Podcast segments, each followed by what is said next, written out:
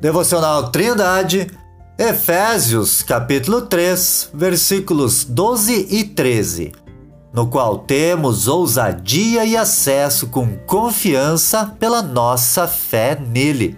Portanto, vos peço que não desfaleçais nas minhas tribulações por vós, que são a vossa glória.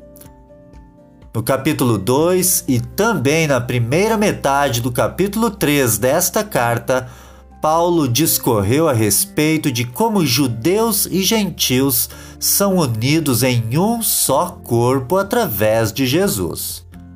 Agora, o apóstolo diz que pela fé em Jesus temos acesso a Deus. E é nesta fé que gentios, os quais antigamente estavam afastados de Deus, podem se chegar a Deus com ousadia e confiança. Os governantes antigos, na maioria das vezes, não eram acessíveis ao povo em alguns casos, pessoas eram sentenciadas à morte por entrar na presença do rei sem ser chamado, como foi o caso de Esther. A própria esposa do rei não poderia entrar em sua presença sem ter sido chamada antes, conforme Esther, capítulo 4, versículo 11. Pois bem, na direção contrária aos reis humanos, o supremo governante do universo permite que pessoas comuns entrem em sua presença com base na fé em Jesus, a qualquer hora e sem medo de ser censurado por isto. Todo aquele que se arrependeu de seus pecados e confiou em Cristo como seu Salvador e Senhor, tem acesso ao Pai. E nesta condição torna-se um filho de Deus e participante do seu povo, o que lhe permite levar diante dele todas as suas preocupações e aflições em oração, com a confiança de ser ouvido.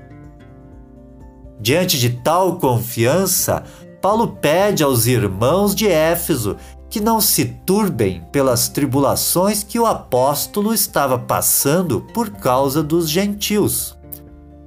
Paulo já havia experimentado problemas em Éfeso da parte dos adoradores de Diana, conforme Atos, capítulo 19, nos versículos 23 a 41. Também experimentou perseguições da parte dos judeus por causa dos gentios. E este era o motivo pelo qual ele estava preso em Roma no momento da escrita desta carta. Levando em consideração a soberania de Deus em todos os acontecimentos da vida, Paulo conforta estes irmãos de Éfeso ao fazê-los pensar que as aflições do apóstolo por causa de Cristo não são uma desgraça, mas sim como uma glória que resulta em louvor e adoração a Deus.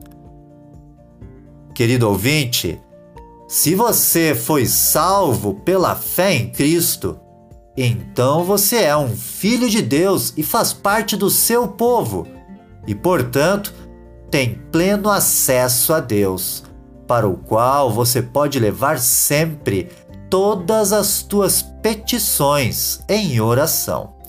E a paz de Deus, que excede todo entendimento, guardará o teu coração e a tua mente em Cristo Jesus de acordo com Filipenses, capítulo 4, versículos 6 e 7.